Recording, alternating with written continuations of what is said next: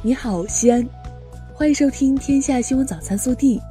各位早上好，我是今日主播刘婷。今天是二零一九年九月六号，星期五。首先来看今日要闻。九月五号，时代楷模张富清同志先进事迹报告会在西安举行，省委书记胡和平出席报告会并讲话。胡和平强调，要深入学习贯彻习近平总书记重要指示精神，把张富清同志的先进事迹作为开展“不忘初心、牢记使命”主题教育的生动教材，通过多种方式搞好学习宣传，在全省上下掀起学习热潮。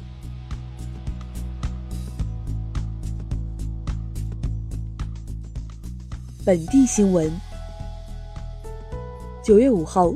省委常委、市委书记王浩在国际港务区调研时强调，要充分发挥西安区位优势，坚持做大与做强并举，推动贸易、金融、物流产业深度融合，着力打造发展三个经济的重要支撑点。九月五号，世界城地组织 UCLG 亚太区理事会在菲律宾马卡蒂市召开。会议围绕灾害风险减少和管理，打造可持续和弹性城市进行讨论。市长李明远出席并作主旨演讲。九月五号，中央文明委在北京召开第七届全国道德模范表彰会，并举行颁奖仪式。我省梁增基、张水珍等十人榜上有名，其中。梁增基荣获敬业奉献类全国道德模范，张水珍荣获孝老爱亲类全国道德模范，徐丽萍、康全新、石志光、刘波、谢海琴、邵新江、孙玉琴、刘永生等八人获提名奖。记者昨日从市教育局获悉，从2017年秋季入学的七年级及2020届开始。我省将全面实施陕西省初中学业水平考试改革实施意见，考试科目中没有综合素质考试，考试时间为三天。九月五号，从市住建局传来好消息，我市又有两条断头路完成工程建设后，通过验收核查，正式放行通车。这两条路分别是碧桂园西侧规划路和神州六路。航天中路至东长安街，至此，今年我市打通断头路的总数增至十九条。记者五号从省交通厅获悉，二零一九年八月三十号，西安至法门寺城际铁路项目初步设计获得陕西省发改委批复。据了解，西安至法门寺至机场城际铁路全长二百三十六点五一七公里。全线共设十四处车站，是关中城际铁路网核心环的重要组成部分。昨日，记者从雁塔区城市管理和综合执法局获悉，九月三号，该局开出了西安市实施垃圾分类以来的首张行政处罚决定书，对涉事陕西明德安居物业公司当场处罚一千元。打开微信小程序，只需对着垃圾进行拍照，小程序就能运用先进的 AI 智能专家识别技术，自动辨识垃圾的种类。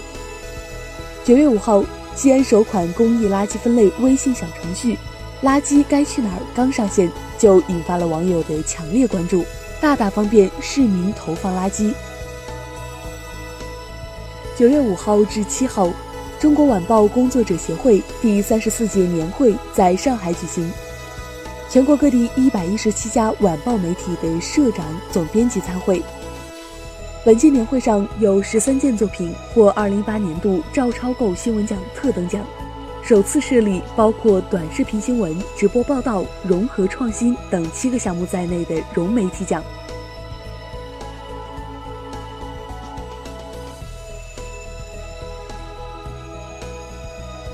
暖新闻，这也算是我对战友的承诺吧。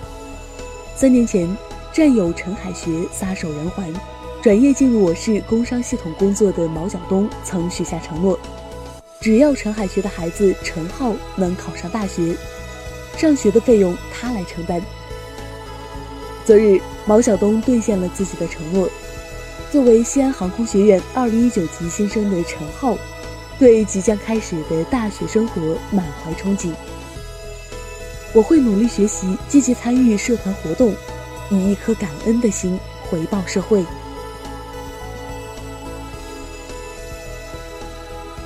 国内新闻：五号，中共中央政治局委员、国务院副总理、中美全面经济对话中方牵头人刘鹤应约与美国贸易代表莱特希泽、财政部长姆努钦通话，双方同意十月初在华盛顿举行。第十三轮中美经贸高级别磋商。五号，外交部发言人耿爽表示，当前中加关系遭遇严重困难，责任完全在加方。我们敦促加方反省错误，认真对待中方的严正立场和关切，立刻释放孟晚舟女士平安回国。五号，教育部等八部门联合印发。关于引导规范教育移动互联网应用有序健康发展的意见，其中要求学校推荐使用的教育 APP 要遵循自愿原则，不得与教学管理行为绑定，不得与学分、成绩和评优挂钩。近日，由文化和旅游部确定的首批国家全域旅游示范区名单公布，正予以公示。包括陕西西安临潼区、河北秦皇岛北戴河区、江苏南京秦淮区、广西桂林阳朔县、重庆武隆区、宁夏中卫沙坡头区等多地上榜。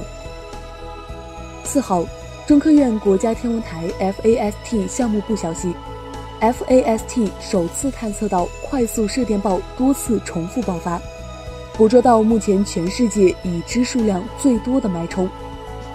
科学家称，这个宇宙深处的神秘射电信号，距离地球约三十亿光年。目前已排除了飞机和卫星等干扰因素，后续交叉验证正在进行之中。又失去一位院士，中国化纤工程技术带头人之一，中国工程院院士、东华大学现代纺织研究院院长季国标。于二零一九年九月五号因病逝世，享年八十七岁。五号，袁隆平接受采访透露，目前自己和团队正在攻关的超级稻势头很好，可能在十月突破亩产一千二百公斤大关。五号凌晨，云南省昭通市巧家县小河镇马鞍村烂泥庆村民小组发生滑坡。事故造成两户民房被埋压，九人失联。截至五号十七时，已搜救出八名遇难者遗体。滑坡自然灾害影响区的九户二十七名群众已经被转移到安全地带。近日，江苏无锡女子郭某骑电动车闯红灯，被交警拦下罚款二十元。郭某撒泼称：“要钱没有，要命一条。”见交警拔下车钥匙，他又上前抢夺，还咬伤交警手臂，并叫嚣：“凭啥不让走？路是你家开的？”目前，郭某已被刑拘。五号，中国羽协对外宣布，为了更好地备战东京奥运会，球队已聘请原韩国国家队主教练姜金珍，以及韩国前男双名将柳雍成来中国羽毛球队协助双打训练。这也是国羽史上首次聘请外教，同时李毛回归中国羽毛球队协助男单训练。热调查：开学季又到了老师们龇牙咧嘴读名字的日子。网上热传的一份小学新生名单，十六个学生名字里有八个生僻字。一位有十三年教龄的小学老师称。墨子成当之无愧的网红，家长们起名越来越喜欢中性一点。你会给孩子的名字取生僻字吗？更多精彩内容，请持续锁定我们的官方微信。明天不见不散。